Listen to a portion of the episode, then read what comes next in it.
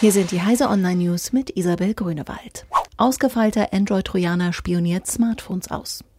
Der Android-Trojaner Sky Go Free soll bereits seit 2014 zielgerichtet Android-Smartphones ausspionieren, schildern Sicherheitsforscher von Kaspersky. Demnach handelt es sich um das bislang mächtigste Spionagetool für Android.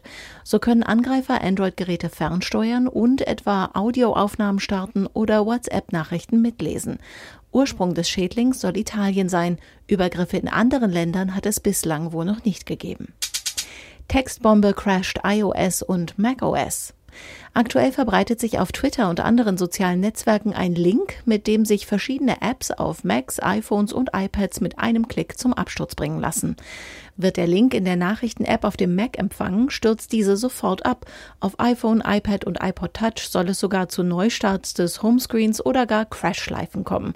Betroffene, die den Link erhalten haben, müssen die komplette Konversation löschen, damit es nicht erneut zu einem Absturz kommt.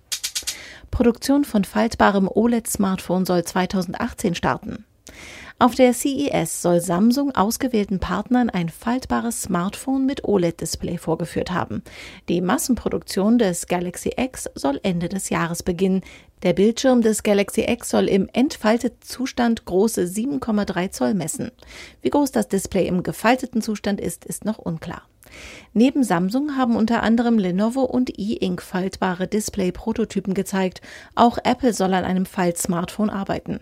Auf den Markt hat es bislang noch keines davon geschafft. 22 US-Bundesstaaten klagen gegen Abschaffung der Netzneutralität. Der Kampf um die Netzneutralität in den USA wird nun auch vor Gericht ausgetragen. Insgesamt 22 US-Bundesstaaten haben Klage gegen die jüngste Entscheidung der FCC eingelegt.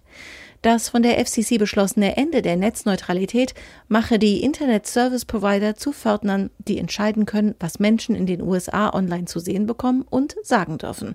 So die Kritik. Diese und alle weiteren aktuellen Nachrichten finden Sie auf heise.de.